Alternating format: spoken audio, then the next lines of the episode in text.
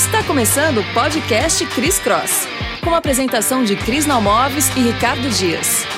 Um podcast com perguntas aleatórias e respostas maravilhosas. Oi, eu sou a Cris Nalmoves. Eu sou o Ricardo Dias. Esse é o Cris Cross, o podcast com perguntas aleatórias e respostas maravilhosas. A gente vai receber agora no segundo programa a Rita Moraes, que se eu tivesse que resumir, eu diria é a dona da porra toda, mas eu vou falar um currículo mais organizado. É, Rita é produtora executiva de Samantha e Sintonia. Ricardinho ele tá quicando na cadeira para falar de Sintonia. É, ela é dona, sócia, fundadora, responsável pelo CNPJ da LB Entertainment. Rita, bem-vinda. Muito obrigada, estou honrada. Fala alguma coisa que a gente não sabe, que, que não tá no currículo. Do que eu fiz? Na vida? Não, aí vai demorar muito. É, assim como coisa... profissionalmente, é, profissionalmente, uma coisa que não esteja. Calma. Aqui. Vou impressionar vocês. Tá. Eu sou coordenadora da campanha de divulgação das metas de desenvolvimento sustentáveis da ONU no Brasil. Meu, não cabe no Twitter isso tudo, um tweet. Fala quais são as metas, são os por favor. objetivos Então fala, fala pro público aí, quais são as metas? Pô, são 17 objetivos. Fala três. É, erradicação da pobreza. Ok. Igualdade de gênero. Bom começo. Educação para todos. É isso aí. Maravilhosa. Meu, você entendeu? Não cabe num tweet isso tudo que você Não. fez. Assim, tem que pedir pro Twitter aumentar os caracteres. Falando em educação para todos, turma do Giló, essa é uma ideia boa pro, pro nosso próximo Ótimo podcast. É... Rita, o que, que te faz acordar todo dia? O sol. O que, que te move? Contar histórias. Contar histórias, com certeza. Qual é a tua história favorita? Qual é a história mais legal que você já contou? Assim, que você falou, aqui eu fiz tudo.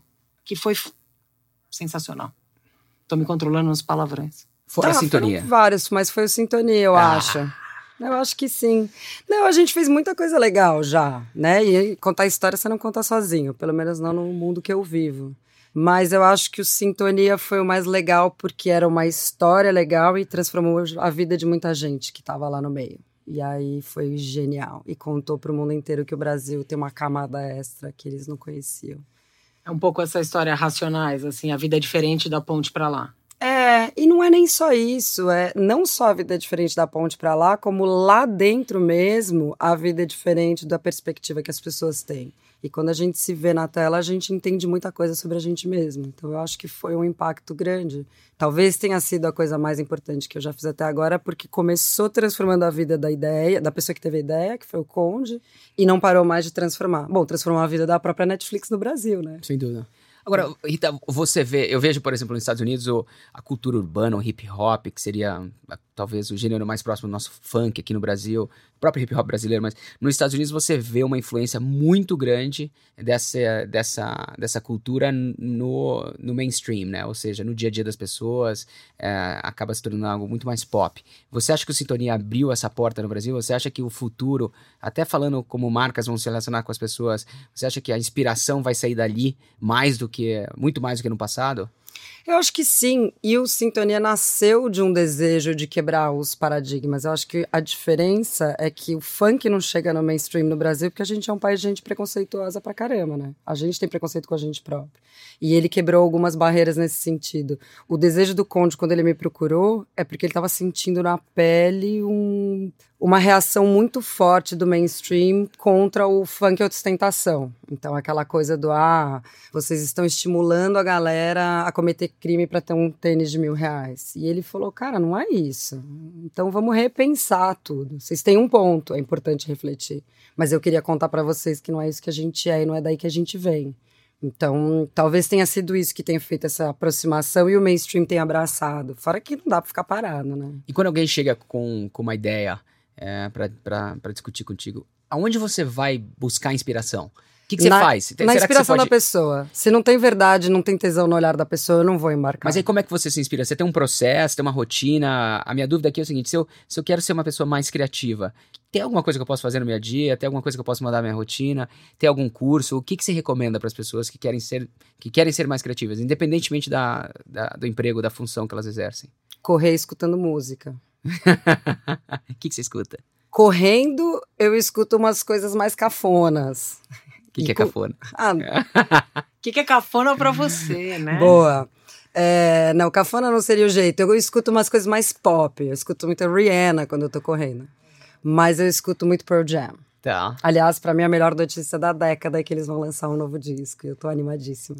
Então correr escutando música é um negócio que, que te inspira. que Você acha que Sim, isso... porque eu acho que quando você tá correndo e você tá ali liberando a endorfina e o cenário tá mudando, a tua cabeça explode, Uhum. né? Você não tem que responder uma mensagem, atender um telefonema, responder um e-mail, você não tá sentado ativamente fazendo nada que não seja Um se exercitar. E aí, se você faz um playlist bom, invariavelmente, ou o ritmo vai fazer teu coração bater diferente, ou a letra da música vai te dar um insight. Então, os melhores insights normalmente Legal. vêm pra mim quando eu tô fazendo isso. Cris, tá aí uma ideia. Vamos fazer um playlist aí no Spotify é, para as pessoas. O, o playlist da criatividade.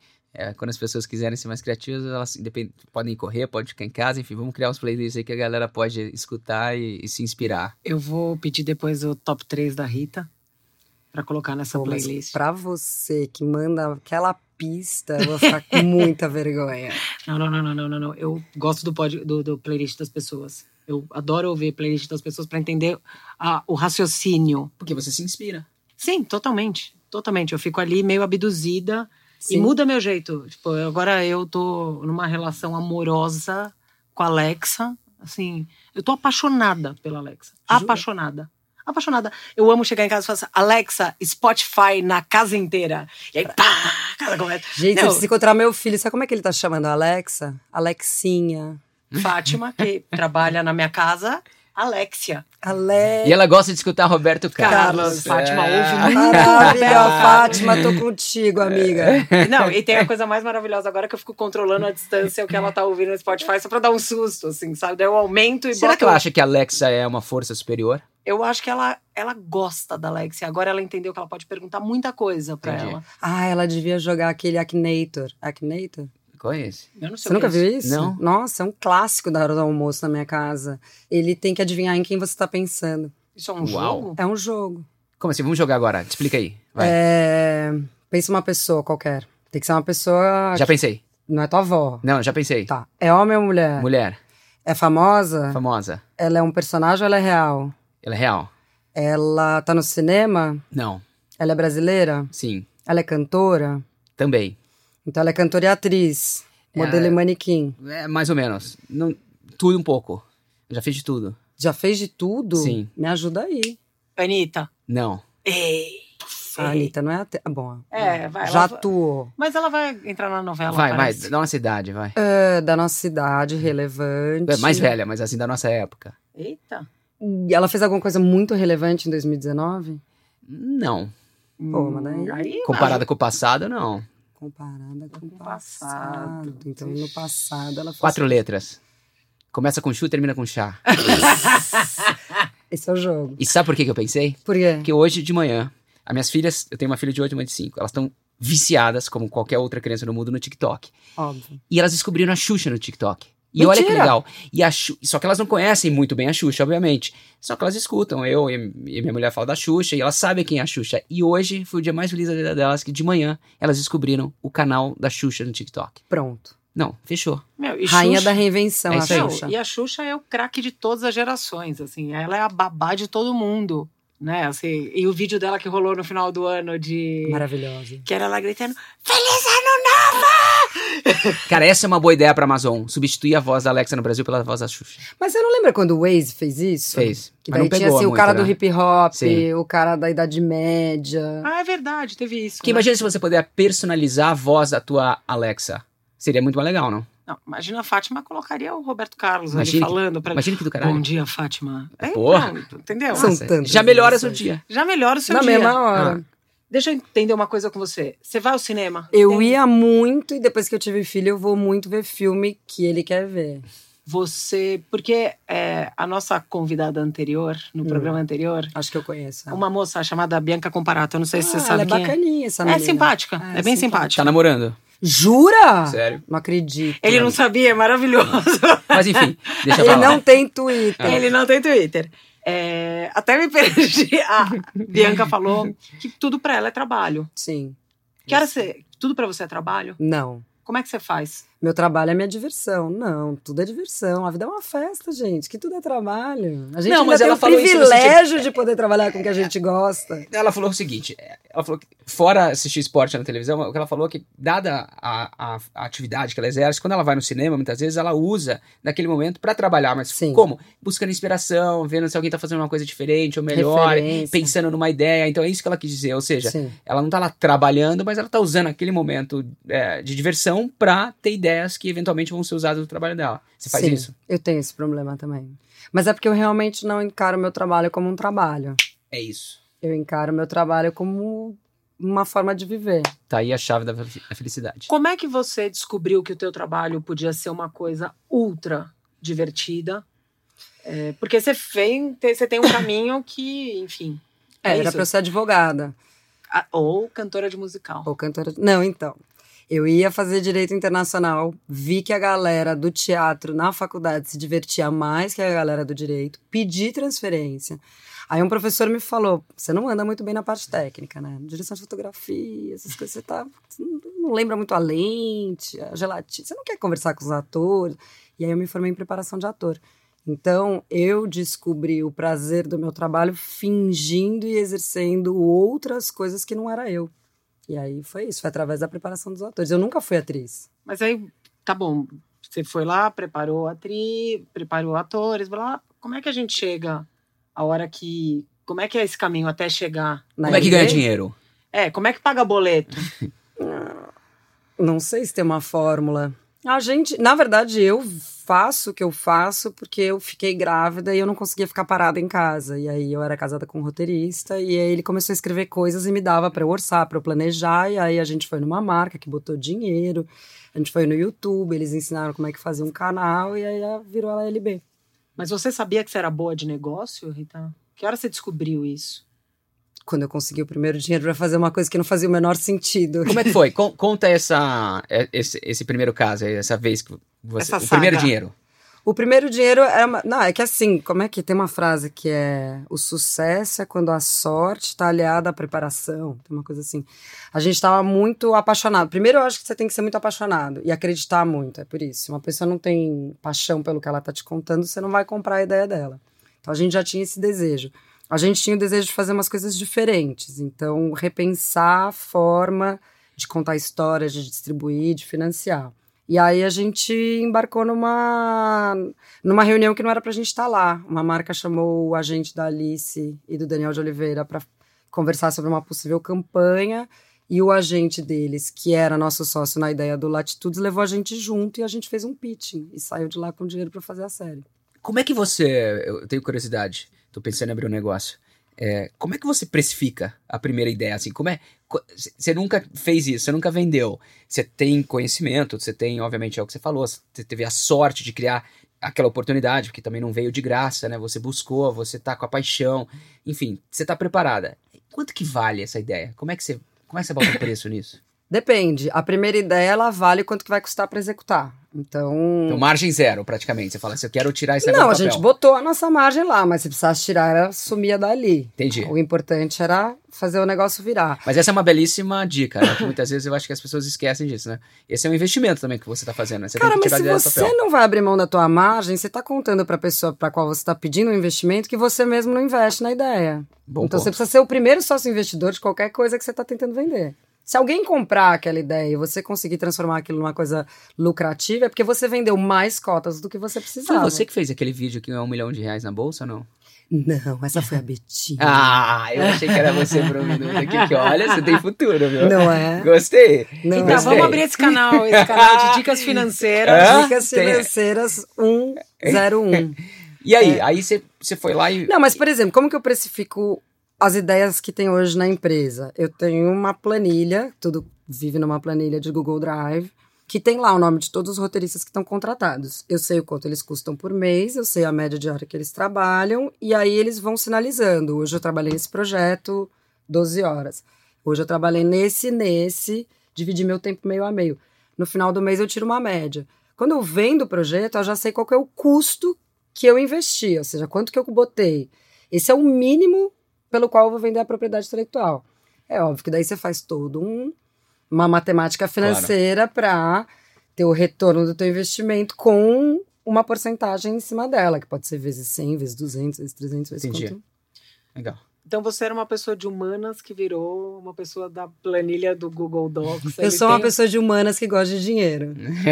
Você é das minhas. E aí eu dedico meu tempo a coisas que não geram dinheiro pra mim para o bem de outras pessoas. Então É eu isso. vou dividir o meu tempo assim. Miçangueiros que gostam de dinheiro, eu tô nesse grupo, nesse grupo do Facebook. É isso aí. É esse, miçangue- miçangueiros de Pinheiros que ganham uma grana. Me conta uma coisa, quando você hoje, você foi entendendo o movimento do mercado meio antes do mercado fazer o movimento. Então assim, Latitude tem uma tem uma esperteza ali que não existia. Né? Então, ele acontecia em muitas plataformas, muitas coisas ao mesmo tempo e tal. Eu lembro a primeira vez que eu assisti o episódio, eu falei, "Puta, eu acho que eu não entendi um monte de coisa tá o que, que essa galera tá fazendo? Eu falei, não, vou assistir de novo. E aí eu achei sensacional. Como é que se adianta esses movimentos e tal, assim? Porque é isso que as plataformas, por exemplo, de streaming esperam de uma produtora como a LB, Sim. né? Assim, que você adiante o que tá acontecendo no mundo pros caras. Tudo tá na tribo, né? Quem são as pessoas com quem você convive? Quais são as conversas que você tem? A gente adianta porque a gente tá num grupo de pessoas que debate sobre isso. Então você lê muito. E não tem muito mistério, porque na verdade é uma eterna repetição. Né? O fenômeno do streaming, quando todo mundo fala, ah, vai acabar a TV aberta por causa do streaming, você fala, já assistiu dançando, cantando na chuva? Todo mundo achou que o cinema ia acabar o dia que ele virou falado. Todo mundo achou que a rádio ia acabar porque o cinema. Todo mundo sempre acha que alguma coisa vai acabar. Então, se você olhar para o que aconteceu atrás, você começa mais ou menos a entender o que vai acontecer lá na frente. Aí você troca ideia com gente que lê coisas diferentes, viaja para lugares diferentes, conhece pessoas diferentes. Então, a troca das pessoas que você confia são essenciais. E tem um pouco também de você poder colocar a sua proposta ali. Então, você pode ser um agente transformador também. Eu gosto muito de discutir estratégia, eu gosto muito de tentativa e erro, eu gosto de fazer isso. Então, as trocas que eu tenho com as pessoas com quem eu trabalho me levam a supor que certas coisas possam acontecer. Você acha que tem espaço para errar? Pô, Se você tem conseguido ter espaço para errar? sim, muito. Qual que é o valor do erro para você? Gigantesco. Não, se só acertar, uma hora você se exauriu, né? E se aprende com o erro dos outros também. O mais legal quando a gente vai, sei lá, quando eu e o Felipe a gente é convidado para fazer painel, participar de entrevista e tudo mais, que a gente tem que levar algum case de alguma coisa que a gente fez, o que a gente gosta é de contar o que deu errado, não o que deu certo. O que deu certo todo mundo viu. Se não tivesse dado certo, a gente não estava sendo convidado para falar sobre o assunto. O que, que deu errado? Putz, no projeto, no projeto do Neymar, por exemplo, a gente foi um erro atrás do outro. A gente errou muito. A gente não conhecia a plataforma direito, a gente não conhecia como que os fãs do esporte vão receber um produto daquele, a gente não conhecia a capacidade que o Neymar tinha de estar na frente da câmera. Então, a gente foi aprendendo. O mais importante é você refletir sobre o teu erro e no dia seguinte tentar errar diferente, porque errar você vai continuar errando, é um fato. Eu acho que essa é a grande chave, né, da criatividade. Quem, quem não erra, é, eu acho que é um sinal que, que não tá arriscando. E quem não tá arriscando, provavelmente não, não vai vencer. Não, você está copiando alguém, provavelmente. Agora, falando de erros, e não só de erros, falando um pouco é, dos erros, mas olhando lá para frente, você, você realmente, você falou, né, do rádio para a televisão, muita gente era cética com relação a isso. Depois da televisão para a internet, muita gente era cética com a internet, né, e assim por diante.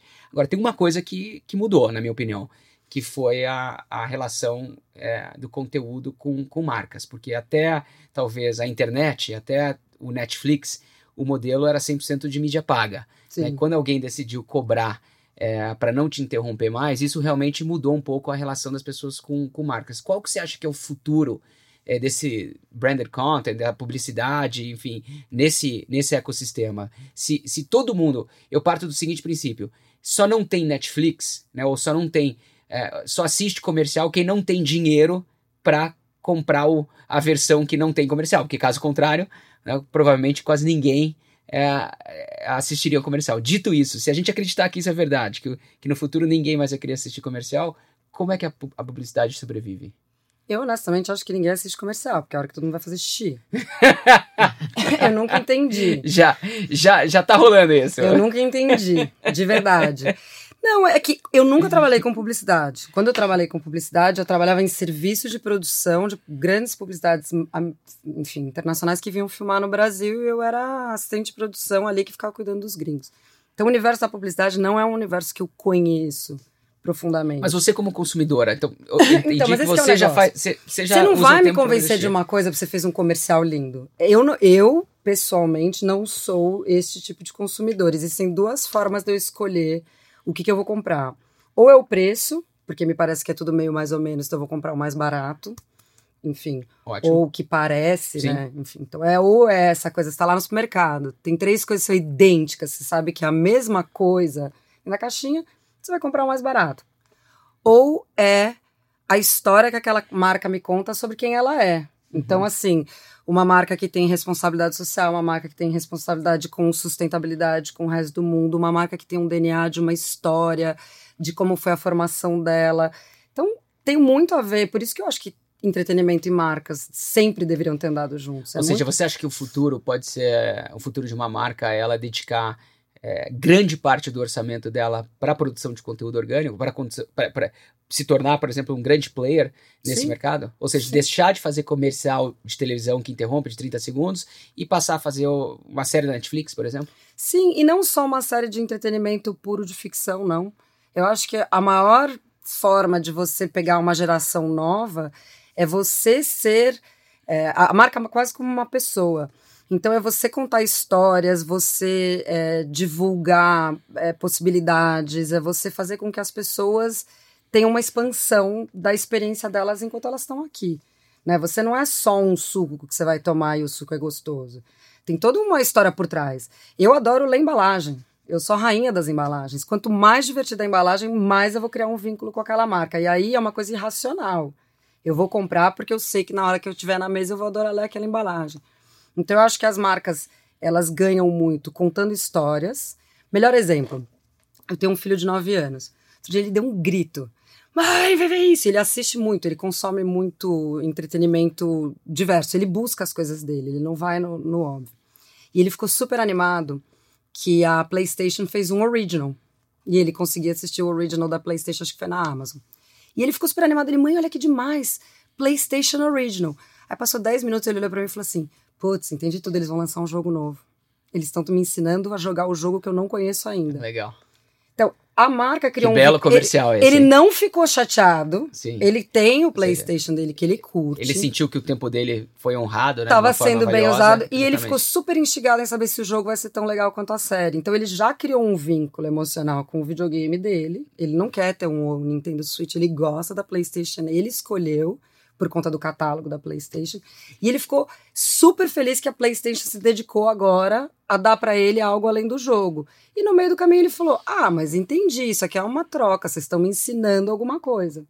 Eu acho Legal. que essa geração entende isso muito melhor do que a gente. Muito Sei legal. lá, eu cresci na casa de uma publicitária. Minha mãe fazia é, publicidade muito do McDonald's. E um dia eu infernizei ela que eu queria ir pra pracinha e ela falava só mais um minutinho, só mais um minutinho. E aí uma hora ela falou, vai ver televisão. Eu falei, não, mãe, aquela mulher quer que eu compre tudo. Era a Xuxa. Corta. Olha ela Era aí de volta. Era a. Xuxa, querendo vender um monte de coisa. Não foi efetivo. Eu não sabia qual era a boneca. Eu não sabia. E aí minha mãe se deu conta. Ela falou: putz, preciso repensar essa campanha inteira do McDonald's, porque eu tava tentando convencer alguém a comprar alguma coisa e não vai dar certo, porque as crianças não vão cair nessa.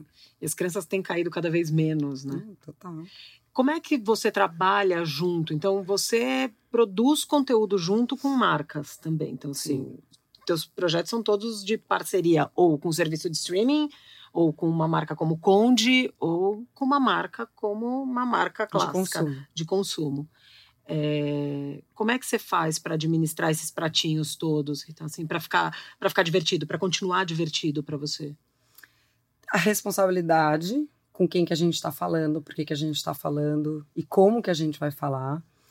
É uma responsabilidade em relação ao nosso próprio país, então, para uma grande plataforma de streaming, o que, que a gente leva. É o que eu sempre falo, não vai para fora e falar, ah, Brasil é foda por causa disso. Porque... Fala das coisas boas. Então, qual é a responsabilidade que, que você vai ter? Agora, para cada cliente, se a gente puder chamar todo mundo de cliente, o próprio Conde, de uma certa forma, era um cliente, é como é que eu vou pegar essa ideia que está sendo confiada na minha pessoa e vou honrá-la até o fim? Ou seja, se a pessoa. No- de novo, no caso do Sintonia, quando o Conde chegou e me contou qual era o sonho dele, por que ele ia fazer aquilo, o que foi pro ar é totalmente diferente do que ele trouxe pra gente. Mas o objetivo dele foi cumprido. Aí eu tô feliz. Aí eu fiz bem o meu trabalho. O que, que você conhecia desse universo? Você sabia? Então, esse olhar fresco, ele te ajuda? Tipo, uhum. você é meio uma antropóloga chegando num lugar, assim, né? Então, Sim. como é que é essa, essa visão nova sobre uma coisa que você absolutamente não conhece? Então, sei lá, se eu fosse fazer um filme sobre Wimbledon, tipo, eu entendo zero de tênis. Gosto de tênis no pé, não tênis esporte. Então, cara, eu entendo zero desse assunto. Como é que você chegou ali? E como é que você coloca. Porque você tá. A minha sensação assistindo Sintonia é que é respeitoso, assim. Tipo, não é caricato, não é estereotipado, não é bobo, né? Assim, é, é legal. Você fica curiosa para ver ali. Puta, o que, que vai acontecer com esses moleque? Vozes originais. A gente procura isso. Se você confia numa pessoa, você não vai tentar fazer com que ela fale com a tua voz, né?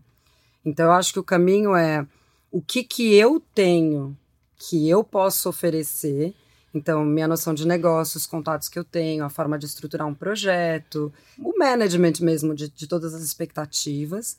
Mas você tem que sempre lembrar, de novo, por que, que você identificou um potencial naquilo e não tentar matar aquele potencial porque você acha que você leu no meio mensagem que estão fazendo outra coisa.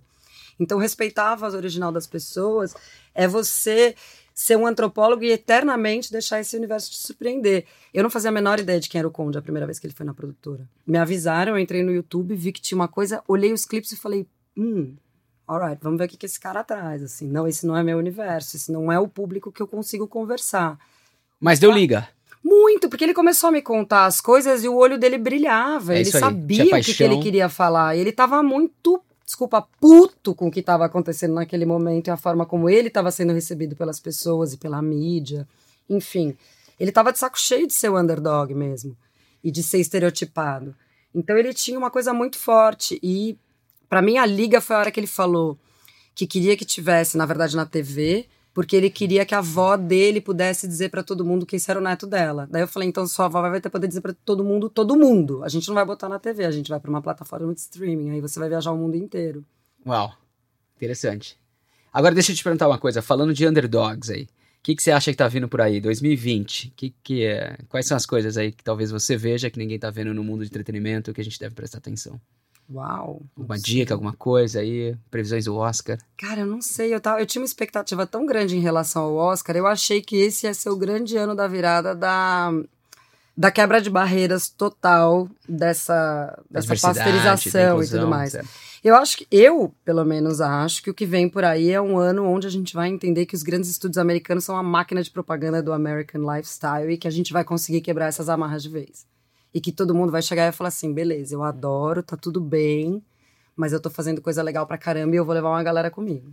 Então eu acho que é um ano de virada nesse sentido, assim, das vozes originais das pessoas poderem se colocar no ar mesmo e contar a sua verdade. Agora, dito isso, falando do, do futuro da criação de conteúdo, você acha que 2020 vai ser o começo de uma era, então, onde a gente vai realmente democratizar quem cria conteúdo? Sim, se a gente conseguir convencer as pessoas de que elas podem fazer isso. Eu acho que não, eu acho que não falta espaço, falta coragem dos criadores de conteúdo de fazerem isso de uma forma mais bold mesmo. Interessante, porque a oportunidade já tem, né? Os canais já estão aí, as barreiras já foram completamente eliminadas. É, enfim, hoje é, é, muito mais fácil você amplificar o teu conteúdo do que era há 30 anos atrás. Então, Sim. o que você acha que falta é coragem. Eu acho que falta coragem e acho que as pessoas não estão mais comprando também essas, essas imitações, né? Você olha uma pessoa que quer ser a Beyoncé, você já sacou que ela tá querendo ser a Beyoncé, que ela nunca vai ser a Beyoncé e que ela não traz nada.